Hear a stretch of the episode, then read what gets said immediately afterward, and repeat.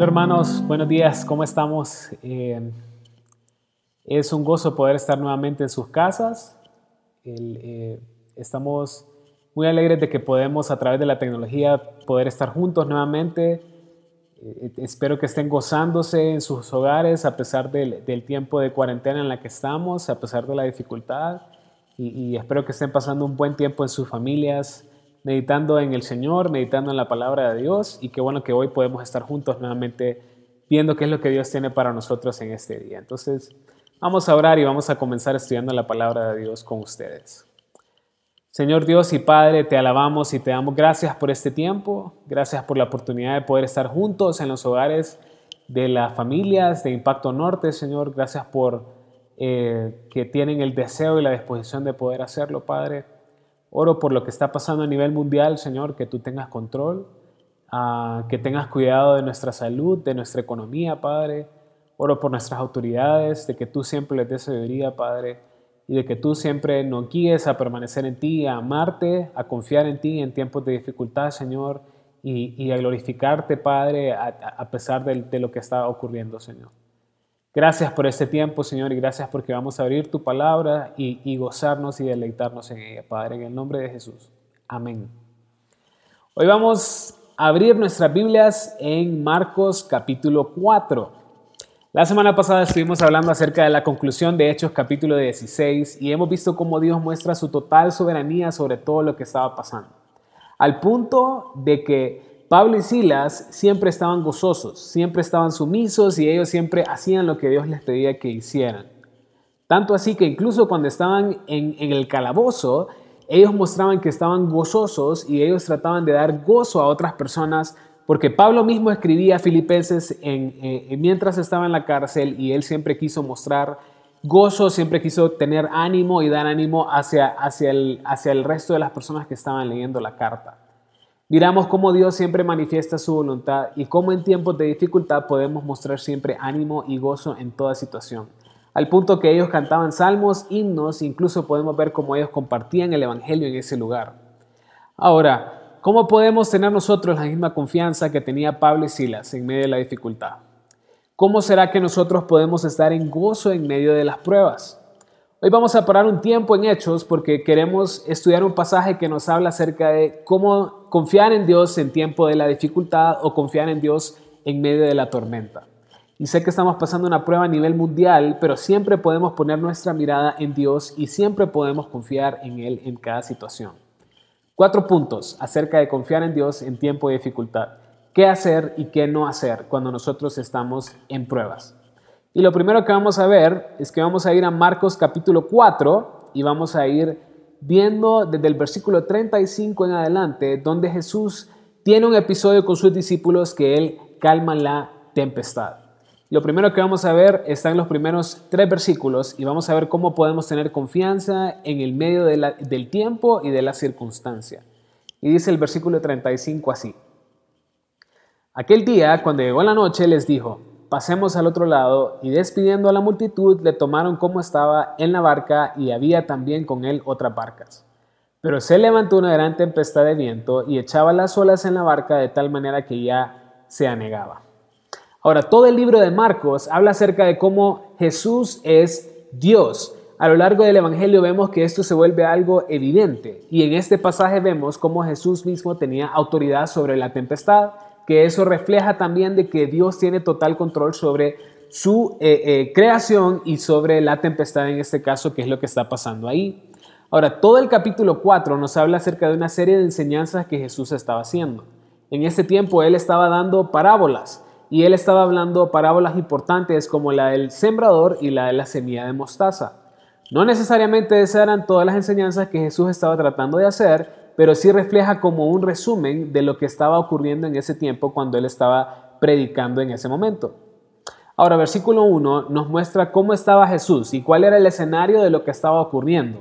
Él estaba subido en un barco y él estaba a la orilla del mar de Galilea y todos escuchaban en la playa lo que Jesús estaba diciendo. Miren lo que dice Marcos capítulo 4 versículo 1. Dice, otra vez comenzó Jesús a enseñar junto al mar y se reunió alrededor de él mucha gente.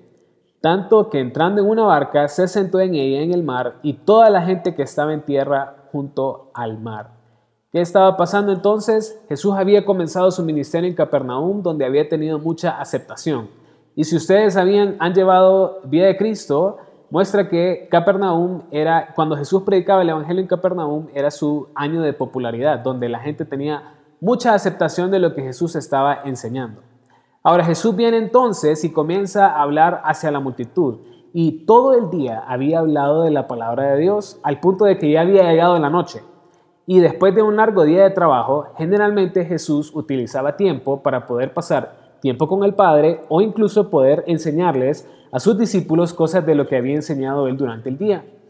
Él estaba queriendo pasar un tiempo aparte de la multitud para enseñarles algo a los discípulos. Ahora, ¿qué está pasando entonces? Y antes de eso quiero hacer un paréntesis, porque si hay un momento donde Dios nos ha dado la oportunidad de poder pasar tiempo con Él, pasar tiempo con nuestras familias. El gobierno nos ha dado este tiempo. Las disposiciones del gobierno son mantenernos en casa y esta es la oportunidad perfecta para poder pasar tiempo con Él. Ok, entonces, si entendemos lo que está pasando aquí, Jesús no estaba utilizando este tiempo para poder apartarse para pasar un tiempo a solas o con Dios o con los discípulos, sino que Él estaba queriendo pasar un tiempo eh, para pasar al otro lado para poder compartir el Evangelio en Gadara, donde el capítulo 5 vemos de que Jesús sana a un hombre endemoniado. Entonces, él no utiliza este tiempo para pasar a solas, sino con el propósito de libertar a alguien de la esclavitud en la que estaba. Ahora, pensemos un poco en lo que estaba ocurriendo en estos pasajes, porque Jesús es omnisciente y él sabe exactamente todas las cosas que van a pasar a los discípulos y las cosas que van a pasar después en Gadara. Ahora Jesús mismo sabe de que en este momento, en esta misma noche, ellos, los discípulos, iban a pasar una tormenta o una tempestad. Ahora piensen, Jesús mismo es quien le pide a los discípulos a subirse a la barca a pasar este tiempo de tempestad. Ahora, ¿será que muchas veces como cristianos creemos de que Jesús o de que Dios nunca nos va a dejar pasar algo malo? Pero a lo largo de hechos vemos de que esta no es la realidad. Los cristianos, los discípulos y los apóstoles comienzan a percibir persecución, pero lo que sí sabemos es que Dios utiliza toda prueba para que podamos aprender algo acerca de Dios y que podamos poner y depositar total confianza en Él. Ahora, en ese tiempo Jesús quería que ellos pasaran la tormenta para que ellos pudieran entender algo. Nos muestra que Dios utiliza las pruebas para bien y para nuestra enseñanza. Dos versículos que nos enseñan acerca de esto en la Biblia. Salmos capítulo 11, versículo 5 dice, Jehová prueba al justo, pero al malo y al que ama la violencia, su alma los aborrece. Y miren la primera parte de lo que está diciendo el versículo. Jehová prueba al justo, Dios prueba al justo. Lo prueba para que también pueda permanecer su confianza puesta en él. Si ustedes se acuerdan de la vida de Job, en ese tiempo Dios llamaba a Job como el justo Job. Y aún así Dios permite a Job pasar por una prueba muy difícil y al final de la vida de Job, Job se da cuenta de quién es Dios. Y a pesar de que Dios habla de él como un hombre justo, Dios utiliza la prueba para que Job pueda poner su completa confianza en él. Una prueba muy difícil que posiblemente nosotros no podríamos soportar, pero que Job sí lo pudo hacer y aprender algo acerca de ella. En Proverbios capítulo 17, versículo 3 dice, el crisol para la plata y la hornaza para el oro, pero Jehová prueba los corazones. En este proverbio Dios estaba diciendo de que la, la, plata y el oro tienen que pasar por el crisol o por el fuego para poder purificarlo. Y asimismo Jehová prueba nuestros corazones. Tiene que pasarnos por fuego para que nosotros podamos verdaderamente salir puros, de que nuestra fe pueda ser algo gloriosa para Dios. Pedro también lo explica de la siguiente manera. Primera de Pedro capítulo 1, versículo del 6 al 7 dice, en lo cual vosotros os alegráis, aunque ahora por un poco de tiempo, si es necesario, tengáis que ser afligidos en diversas pruebas, para que sometida a prueba vuestra fe, mucho más preciosa que el oro, el cual, aunque perecedero, se prueba con fuego, sea hallada en alabanza y gloria, honra, cuando sea manifestado Jesucristo. En eso nos alegramos. Nos alegramos en la esperanza que tenemos en Cristo, pero mientras tanto, dice el, pasaje en Pedro que vamos a ser afligidos con diversas pruebas. Pero el propósito es que nuestra fe al final sea ya en alabanza, gloria y honra cuando sea manifestado Jesucristo. Qué bonito poder saber esto, porque al final Dios prueba nuestros corazones para que nuestra fe sea pura delante de Dios. Cuando, cuando estemos delante de Él, gozarnos de que verdaderamente nuestra fe era algo real y era algo genuino. Versículo 36 dice, y despidiendo a la multitud, le tomaron como estaba en la barca y había también con él otras barcas. Entonces Jesús despide a la multitud y después nos damos cuenta de que hay otras barcas que se comienzan a unir para pasar al otro lado, posiblemente porque van a experimentar otro milagro o porque quieren experimentar o, escuchar alguna otra enseñanza acerca de Jesús. Ahora, el versículo 37 dice específicamente qué es lo que estaban pasando los discípulos. Y dice, pero se levantó una gran tempestad de viento y echaba las olas en la barca de tal manera que ya se anegaba. Ahora piensen otra vez en esta parte, porque Jesús es quien los invita a pasar al otro lado del, mar y Él les pide esto para que ellos puedan experimentar la tempestad que iban a pasar y así probar su fe. Ahora, el mar de Galilea ahora se conoce como el lago de Kineret porque es un cuerpo de agua dulce y está por debajo del nivel del mar. Está ubicado entre las montañas de Israel. Ahora se dice que la ubicación de este lago es como es muy bueno para que en, ciertas épocas del año haya bastante viento, comience a hacer este tipo de olas y comience a hacer la tempestad. Hay ciertas épocas del año, como en el tiempo de invierno, que se recomienda no cruzar de un lado del río, del un lado del mar hacia el otro, porque esto puede llevar a las tempestades y a destruir barcos pequeños. Pero piensen un poquito en esta parte, porque en este tiempo habían cuatro discípulos que eran pescadores y que entendían muy bien que era pescar en el mar de Galilea. Pero ellos aún así, sabiendo los tiempos, eh, sabiendo que posiblemente iba a ocurrir una tempestad, ellos habían puesto su confianza en Jesús porque Jesús les dijo que pasaran al otro lado del mar.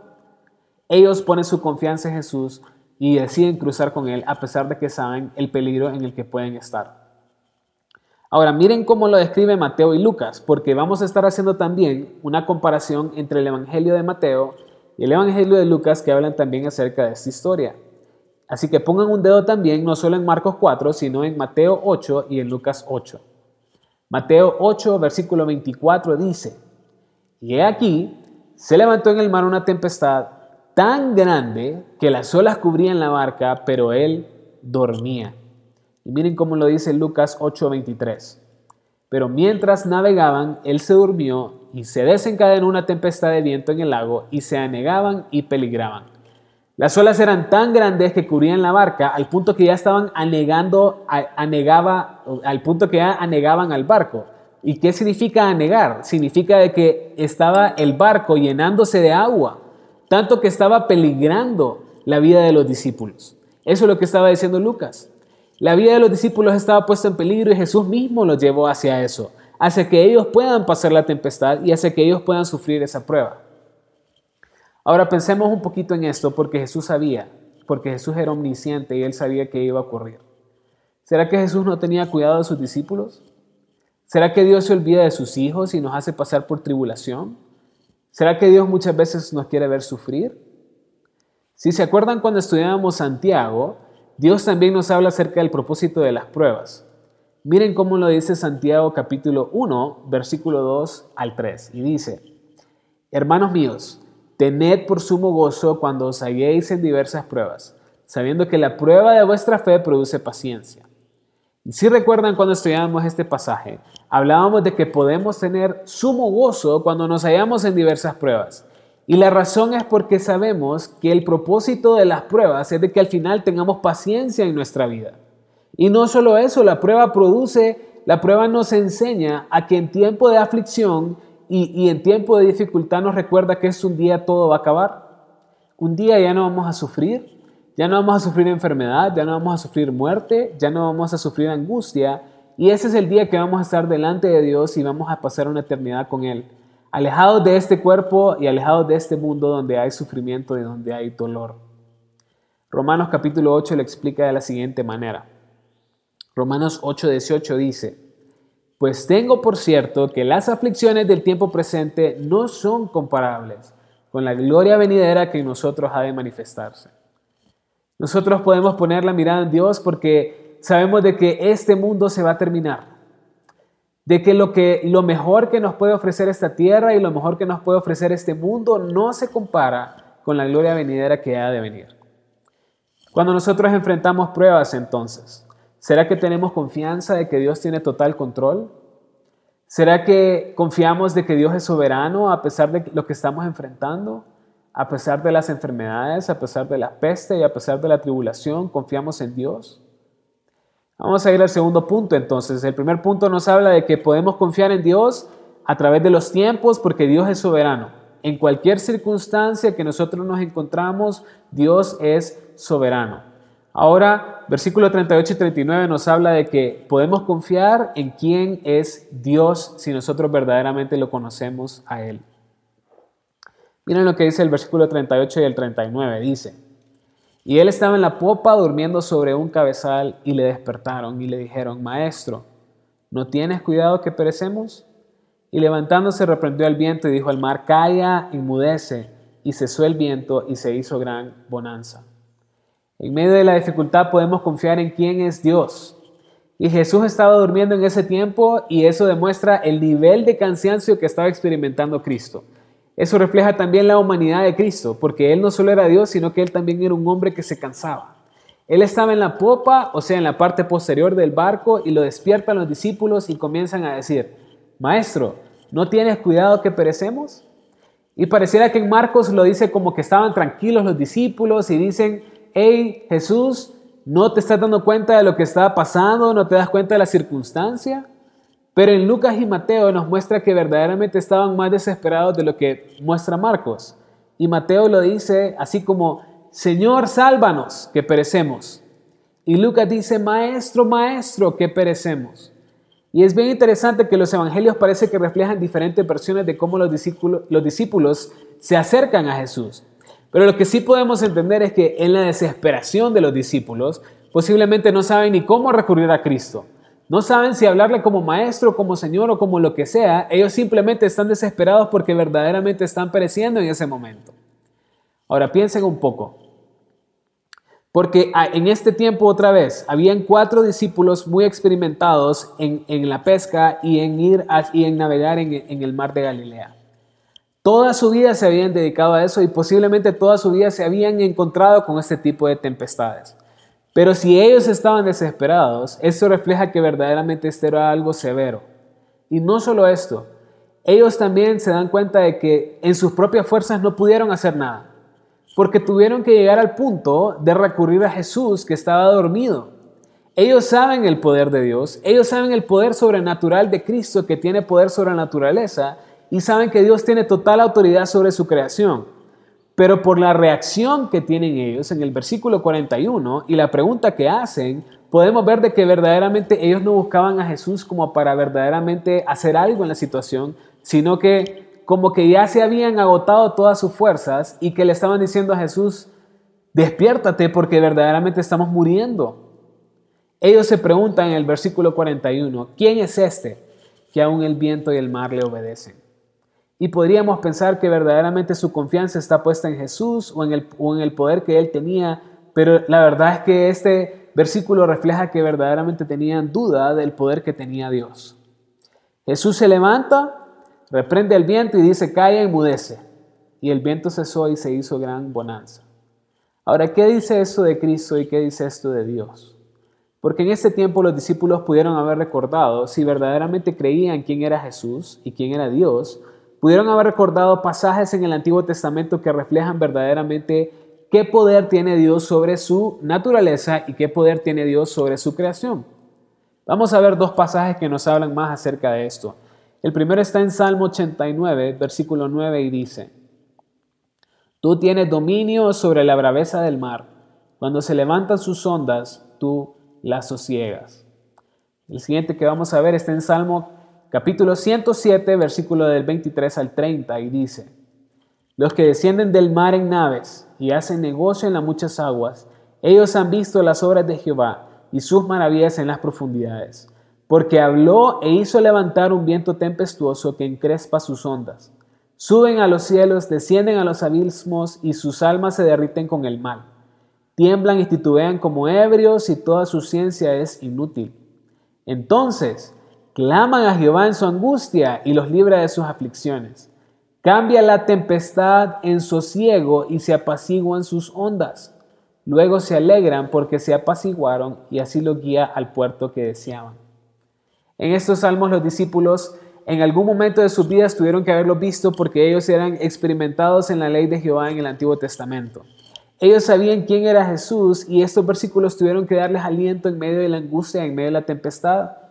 En tiempo de tempestad Dios puede también obrar. Dios tiene el control sobre la tormenta. Dios tiene total control sobre lo que está pasando y en estos tiempos podemos depositar nuestra confianza en Él porque sabemos de que Dios puede obrar en medio de lo que está pasando. Ahora, ¿no ocurre así muchas veces con nosotros? Sabemos quién es Dios, sabemos de su poder, pero lo que menos hacemos es recurrir a Él. Sabemos que Dios tiene la potestad de parar la tempestad, de detener toda tribulación, toda angustia, pero la verdad es que queremos resolver las cosas bajo nuestras propias fuerzas. Y es ahí donde Dios muestra que su poder es superior al poder del hombre y que es superior a nosotros más allá de lo que nosotros podamos llegar a comprender. Jamás pensaríamos que una enfermedad o que un virus podía llegar al nivel en el cual ha estado a nivel mundial. Tanto así que las potencias del mundo no saben ni cómo enfrentarse a este tipo de situación o cómo contener el nivel de enfermedad que está ocurriendo a nivel mundial. ¿Qué tanto estamos doblando rodillas entonces en este tiempo por lo que está ocurriendo? ¿Y qué tanto estamos confiando en Dios que tiene total control a pesar de que no entendemos lo que está pasando? ¿Qué tanto solo estamos pensando en preservar nuestras vidas y no estamos pensando en, en Dios o en poner nuestra mirada en Él? ¿Qué tanto conocemos a Dios para saber que verdaderamente podemos depender de Él en estos tiempos? Si los discípulos hubieran depositado su confianza en Jesús desde un principio, sabiendo quién era Él, las cosas hubieran sido diferentes. Dios pudo haber parado la tempestad desde el principio y ellos no hubieran tenido que pasar la prueba que estaban pasando. Pero Jesús verdaderamente quería que ellos se enfrentaran a algo para que pudieran entender de que verdaderamente podían depositar su confianza en Él. Ok, entonces, conozcamos a Jesús y conozcamos quién es Él. Y miren lo que dice Colosenses capítulo 1 versículo 15 al 17 y dice, Él es la imagen del Dios invisible, el primogénito en toda la creación, porque en Él fueron creadas todas las cosas, las que hay en los cielos y las que hay en la tierra, visibles e invisibles, sean tronos, sean dominios, sean principados, sean potestades, todo fue creado por medio de Él y para Él. Y Él es antes de todas las cosas y todas las cosas en Él subsisten. Cristo es la imagen del Dios invisible. Pero no solo eso, Él creó todas las cosas. La creación fue hecha por Él y para Él. Y lo último, que es lo que más me llama la atención de este pasaje, es de que dice el pasaje que todas las cosas en Él subsisten. Toda la creación sostiene a Cristo y subsistimos por Cristo y subsistimos para Él también. Y si entendemos la realidad de Cristo, ¿Cómo no acudir a Cristo en tiempos de dificultad? ¿Cómo no confiar en Él con todas nuestras fuerzas y poder depositar toda nuestra esperanza en Él? ¿Por qué no acudimos a Dios, sino que lo hacemos hasta el final? ¿Por qué no doblamos nuestras rodillas cuando sabemos que Él sostiene todo y toda su creación depende de Él? Miren cómo lo dice Hebreos también. Hebreos capítulo 1, versículo del 2 al 4 dice, en estos postreros días nos ha hablado por el Hijo, a quien constituyó heredero de todo, y por quien asimismo hizo el universo, el cual siendo el resplandor de su gloria y la imagen misma de su sustancia, y quien sustenta todas las cosas con la palabra de su poder, y habiendo efectuado la purificación de nuestros pecados por medio de sí mismo, se sentó a la diestra de la majestad en las alturas, hecho tanto superior a los ángeles, cuanto heredó más excelente nombre que ellos. En los postreros tiempos, Dios nos ha hablado por el Hijo, quien es el heredero de todo. Pero no solo eso. Él hizo el universo, Él sostiene todas las cosas con las palabras de su poder. Ahora, piensen en el poder de Jesucristo. Porque Él hizo todas las cosas, Él hizo el universo y su poder sostiene todo. Cristo tiene total poder sobre toda su creación, sobre el universo, sobre nosotros, sobre las enfermedades y su poder es superior a todo. Si entendemos la magnitud del poder de Cristo, entendemos que no hay a quien más recurrir. No hay a quien más poner nuestra confianza. Cristo tiene el poder de calmar toda tempestad y Cristo tiene poder para detener todo lo que está ocurriendo a nivel mundial.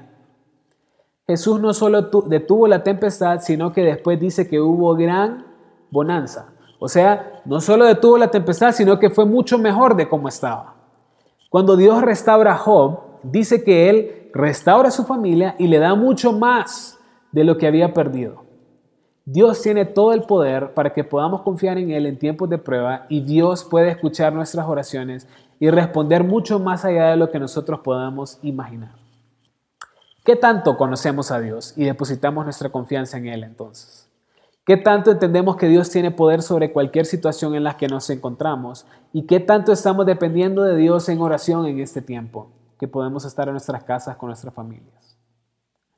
El tercer punto que vamos a ver es de que los primeros dos puntos hablan en cuanto a que ellos, qué es lo que tienen que hacer en tiempo de tempestad, qué tienen que hacer en tiempo de tormenta.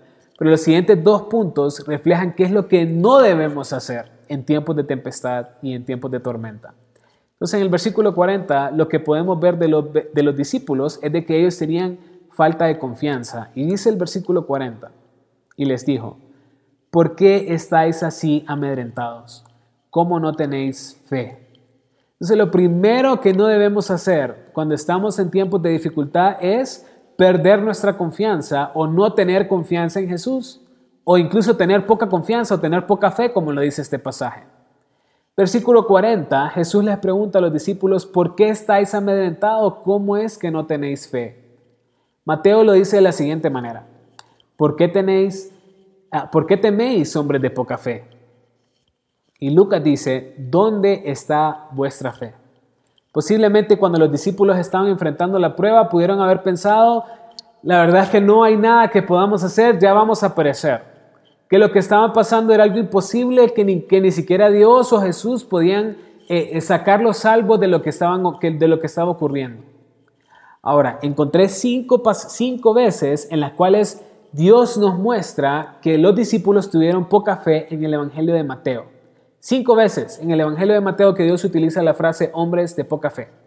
Y la primera vez es, la primera vez es cuando Jesús está hablando en cuanto al afán y cuando a la ansiedad en nuestras vidas. Específicamente en cuanto a sustento y en cuanto a, a nuestra vestimenta. Cómo nosotros tenemos afán y ansiedad en esos momentos. Ahí también mostramos poca fe. La segunda vez es cuando Jesús reprende la tempestad en este pasaje, que eso es lo que estamos viendo. La tercera vez es cuando Jesús está caminando sobre el agua y Pedro quiere ir delante de él y entonces Pedro se baja de la barca y, llega el viento y Pedro comienza a hundirse y en eso Jesús le dice, ¿por qué dudaste, hombre de poca fe? La tercera vez es cuando Jesús habla de la levadura en cuanto a los fariseos. Los discípulos creen que Jesús les está hablando acerca de la levadura de los fariseos porque no andan pan. Ahora, para este punto de los evangelios, Jesús ya había mostrado que Él tiene total control sobre la alimentación de los discípulos. Había ya mostrado que Él podía alimentar a muchas personas con poco pan. Entonces, ¿por qué dudaban en ese tiempo o por qué tenían poca fe cuando Jesús ya les había demostrado lo contrario? La quinta vez es cuando eh, los discípulos no pueden ayudar a un hombre, a un, joven endemoniado, y entonces Jesús eh, los discípulos preguntan a Jesús, ¿Por qué no pudieron hacer eso? Y Jesús les dice que es por la poca fe que ellos están mostrando. Ahora, los discípulos mostraron tener poca fe en afán cuando estaban eh, eh, eh, por nuestra vestimenta o por nuestro sustento, en tiempos de tempestad, en situaciones sobrenaturales que no entendemos, cuando no hay comida, en enfermedades o en cosas que nos tienen esclavizados, como en el tiempo de sacar al demonio del joven. Ahora, ¿qué cosas nos hacen tener falta de fe a nosotros? ¿Qué cosas nos hacen dudar del poder de Dios? ¿Por qué muchas veces dudamos de Jesús? Si muchas veces hemos visto que Jesús nos ha ayudado en toda situación, ¿por qué hay otras situaciones en las cuales dudamos de Dios? Ahora, primera de Juan capítulo 5, versículo 14 dice, y esa es la confianza que tenemos en Él, que si pedimos alguna cosa conforme a su voluntad, Él nos oye. O sea que si nuestras oraciones verdaderamente están alineadas con la voluntad de Dios, entonces nosotros podemos pedir algo a Dios y Él nos va a oír porque es conforme a su voluntad. Y no solo eso, Juan capítulo 14, versículo 13 dice, y todo lo que pidieres al Padre en mi nombre, perdón, al Padre en mi nombre lo haré para que el Padre sea glorificado en el Hijo. O sea, todo lo que nosotros pidamos en el nombre de Jesús, Dios lo hará con el propósito de que Él sea glorificado. Ahora, no hay por qué tener falta de fe. No hay por qué tener poca fe también. Si nosotros sabemos de que Dios oye nuestras oraciones porque estamos completamente confiando en Él, no hay por qué temer, no hay por qué dudar de Él. Por eso nos podemos acercar a Dios confiadamente. Porque si entendemos quién es Dios, entendemos su poder, entendemos su soberanía y estamos pidiendo conforme a su voluntad, entonces tenemos que estar confiados de que Dios nos va a responder y, Él va a ser glorificado. Ahora, Pablo lo entendía de la siguiente manera. Cuando, está, cuando Pablo estaba en la cárcel de Filipos, él estaba pasando por una situación bien difícil. Eh, eh, eh, Pablo sabía que Dios tenía que ser glorificado. Ahora, y aquí es donde generalmente como cristianos nosotros fallamos, y aquí es donde falla nuestra fe. Pablo sabía que Dios podía ser glorificado estando en este cuerpo o partiendo de esta tierra, o en este mundo o alejado de ella. Y miren cómo lo dice Filipenses capítulo 1, versículo del 21 al 24 dice, porque para mí el vivir es Cristo y el morir es ganancia. Mas si el vivir en la carne resulta para mí en beneficio de la obra, no sé entonces qué escoger. Porque de ambas cosas estoy puesto en estrecho, teniendo deseo de partir y estar con Cristo, lo cual es muchísimo mejor. Pero quedar en la carne es más necesario por causa de vosotros. O sea, ¿qué estaba diciendo Pablo? El vivir es Cristo y el morir es ganancia. Puede ser de que todavía quiere que yo siga en este mundo, en este cuerpo, y que yo siga compartiendo el Evangelio y que Dios sea glorificado a través de mí de esa manera. Pero saben, también Pablo dice que morir es ganancia. O sea que la voluntad de Dios puede ser de que eh, yo parta de esta tierra.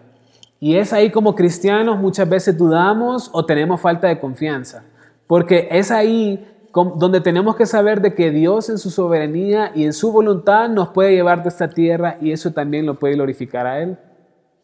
En tiempos de dificultad, Pablo sabe que puede partir de este mundo, pero ¿qué tanto sabemos nosotros que la voluntad de Dios puede ser que ya no sigamos aquí?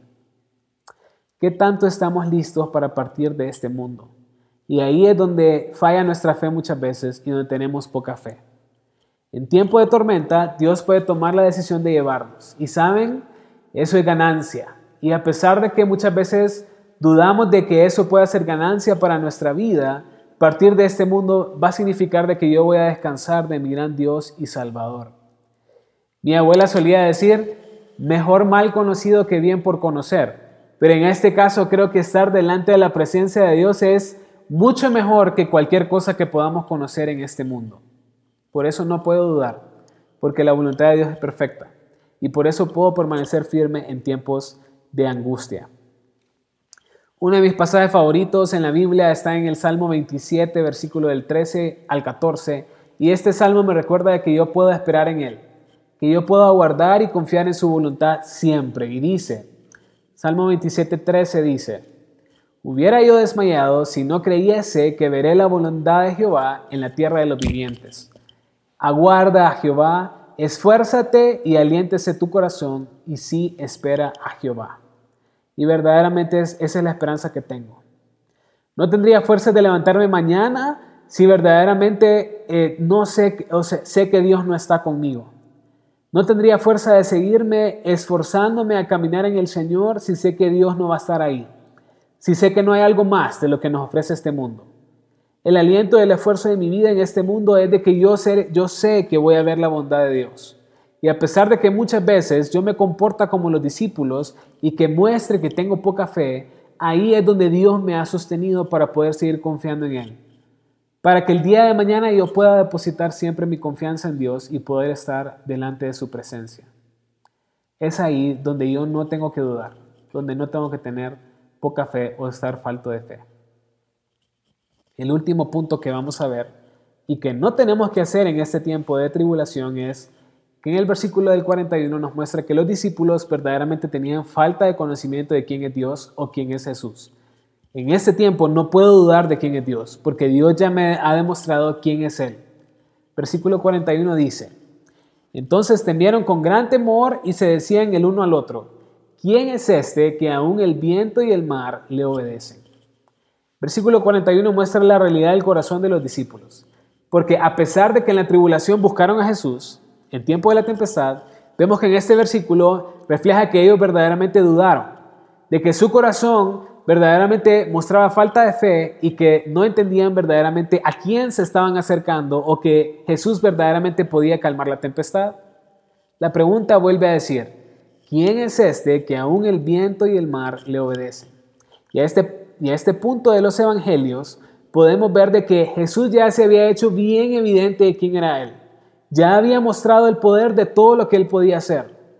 Él ya habían podido presenciar su bautizo, de que Dios habla y que el Espíritu Santo viene a su corazón. También vemos de que, habían, eh, de que Jesús había sanado enfermos, de que había sacado espíritus de personas de que estaban endemoniadas, de que había mostrado su autoridad el día de reposo y de que él tenía total autoridad sobre toda enseñanza bíblica, principios bíblicos y en este momento cómo calma Jesús la tempestad. ¿Quién es este que aún el viento y el mar le obedecen? Cuando, cuando, cuando Jesús hace la misma pregunta, más adelante en Mateo, Pedro responde de la siguiente manera. Mateo 16, 16 dice, respondiendo Simón Pedro dijo, tú eres el Cristo, el Hijo del Dios viviente. O sea, esta persona que puede calmar la tempestad es Cristo, el Hijo del Dios viviente. El único Dios que puede calmar la tempestad y que podemos confiar en medio de la tribulación es Él. Ahora, la reacción de los discípulos creo que tal vez no estaba ligada a la duda, sino en el de que estaban asustados del nivel de poder que habían presenciado en base a Cristo Jesús, porque la tempestad era tan grande de que ellos creían que no iban a poder salir de ahí. Cuando creían que Jesús ya había terminado, Jesús demuestra de que su vida estaba en manos de Dios. El temor de ellos eh, eh, eh, cambia de la tempestad hacia aquel que pudo calmar la tempestad. Y la reacción de los discípulos en cuanto al poder de Dios, en cuanto al temor que tenían de Él, es común en la Biblia. Porque al entender verdaderamente quién es Dios y al entender quiénes somos nosotros en comparación a Dios, nos damos cuenta de que estamos delante de alguien que es completamente superior a nosotros y que somos indignos de poder estar delante de su presencia. Cuando Isaías tiene un encuentro personal con Dios, su reacción fue la siguiente. Isaías 6, 5 dice, entonces dije, ay de mí, que soy muerto, porque siendo hombre inmundo de labios y habitando en medio de pueblo que tiene labios inmundos, ha visto mis ojos al rey Jehová de los ejércitos. Entonces, cuando Isaías tiene un encuentro personal con Dios, él dice, no, yo soy inmundo, yo no puedo estar aquí. Y por eso teme, o sea, dice, soy muerto. O sea, es en esa situación en la que nosotros, en la que Isaías se da cuenta quién es Dios y quién es Él y que no puede estar delante de su presencia y que por eso teme. Ahora, Pedro también tuvo un encuentro personal con Jesús en la pesca milagrosa. Ahora, Lucas capítulo 5, versículos del 8 al 9 dice, Viendo esto, Simón Pedro cayó de rodillas ante Jesús diciendo, Apártate de mí, Señor, porque soy hombre pecador. Porque por la pesca que habían hecho, el temor se había apoderado de él y de todos los que estaban con él. Ahora, Pedro se da cuenta delante de quién está. Delante de, Cristo Jesús, que es el mismo Dios. Y él, es, él sabe que es indigno de estar delante de Él por su pecado. Ahora, en tiempos de prueba, tenemos que darnos cuenta delante de quién estamos. Los discípulos tenían falta de conocimiento de quién era Dios y por eso dudaban verdaderamente si Jesús los podía sacar de la tempestad. Ahora, nosotros, ¿verdaderamente hay algo por qué temer? podemos temer del poder de Dios que tiene? La única razón por la cual deberíamos temer a Dios es porque no tenemos una relación con Él o verdaderamente estamos deshonrando a Dios con nuestras vidas o que estamos viviendo en pecado. El pecado verdaderamente nos va a hacer temer estar delante de su presencia. Porque si sabemos de que Dios nos puede llevar en cualquier momento, en este tiempo de tempestad en la que estamos o en, otro tiempo y que yo pueda perder mi vida, y todavía estoy en pecado o no tengo una relación con Cristo Jesús, sí hay razón por la cual tengo que temer. Pero la verdad es que no hay nada que temer, porque al ver la grandeza de Dios nos lleva a confiar plenamente en su amor. Sabemos de que Dios es un Dios justo, pero también en su misericordia Dios derramó su amor, dándonos a su Hijo Jesucristo para que ya podamos apartar todo, todo temor de nuestra vida y podamos tener una relación con Él de padre a hijo. Primera de Juan capítulo 4 versículo 17 dice, en esto se ha perfeccionado el amor en nosotros para que tengamos confianza en el día del juicio, pues como Él es, así somos nosotros en este mundo. Su amor fue derramado en nosotros en Cristo Jesús y así nosotros poder tener una relación con Él por una eternidad. Dios nos dice que en su palabra que la única persona a la cual debemos temer es aquel que tiene potestad sobre nuestra alma. Pero si nosotros tenemos una verdadera relación con Dios, de padre a hijo, ese temor ya no es miedo, sino que es temor de no defraudar a mi padre, de manchar el nombre de Cristo porque yo soy su hijo, con mis acciones yo puedo fallarle a Él. Ese temor se vuelve un respeto tanto de que yo no quiero desagradar a Dios y yo no quiero volver a pecar. Dios tiene cuidado de sus hijos y aun cuando creemos que Dios no está obrando en estos tiempos, Dios siempre obra en tiempos de dificultad. En estos tiempos de dificultad y en lo que está pasando podemos tener total confianza de que Dios tiene cuidado en nosotros en toda circunstancia. Total confianza de quién es Dios y que Dios obra conforme a su voluntad y que su voluntad es perfecta. No debemos dudar, que no decaiga nuestra fe. Y es en estos tiempos que tenemos que fortalecer nuestra relación con el Señor. No dudemos, no tengamos poca fe, sino que tengamos mucha fe, porque Dios derramó su amor con nosotros. Aún así, y yo creo que me ha pasado a mí también, yo sé que nuestro corazón puede angustiarse y decaer en estos tiempos en los cuales estamos sobresaturados de información en las redes sociales, vemos también otras personas actuar en estado de pánico o no vemos dirección o hay incertidumbre de lo que está pasando.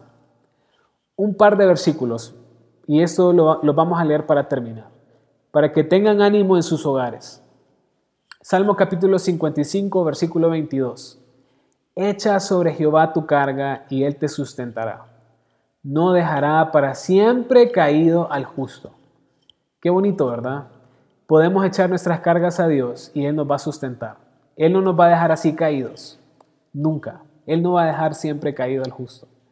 El último que quiero enseñarles es que yo siempre, siempre medito en este pasaje cuando me siento ansioso, cuando me siento angustiado. Es en 1 de Pedro 5.7 dice, echando toda vuestra ansiedad sobre Él, porque Él tiene cuidado de vosotros.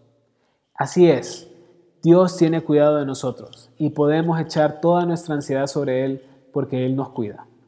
Vamos a orar. Señor Dios y Padre Celestial, te agradecemos. Te agradecemos porque sabemos que en tiempo de tempestad y de tribulación tú siempre tienes cuidado de nosotros. Sabemos de que tú eres soberano y de que en tiempos de, de tribulación, Señor, tú estás ahí. Tú estás sobrando, Señor. Tú estás sobrando sobre lo que está pasando a nivel de este mundo, Padre, y eso es para que pongamos nuestra mirada en ti. Sabemos de que un día toda rodilla se va a doblar delante de ti y que podemos confiar en ti, Señor. De que aquellos que tenemos una relación contigo, vamos a poder estar gozosos de que por fin estamos delante de ti por una eternidad, Señor. Guárdanos, Señor, y no dejes que nuestra fe decaiga. Fortalécenos, Señor, anímanos mediante tu palabra y que podamos estar siempre juntos delante de ti por una eternidad, Señor. En tu nombre santo damos. Amén.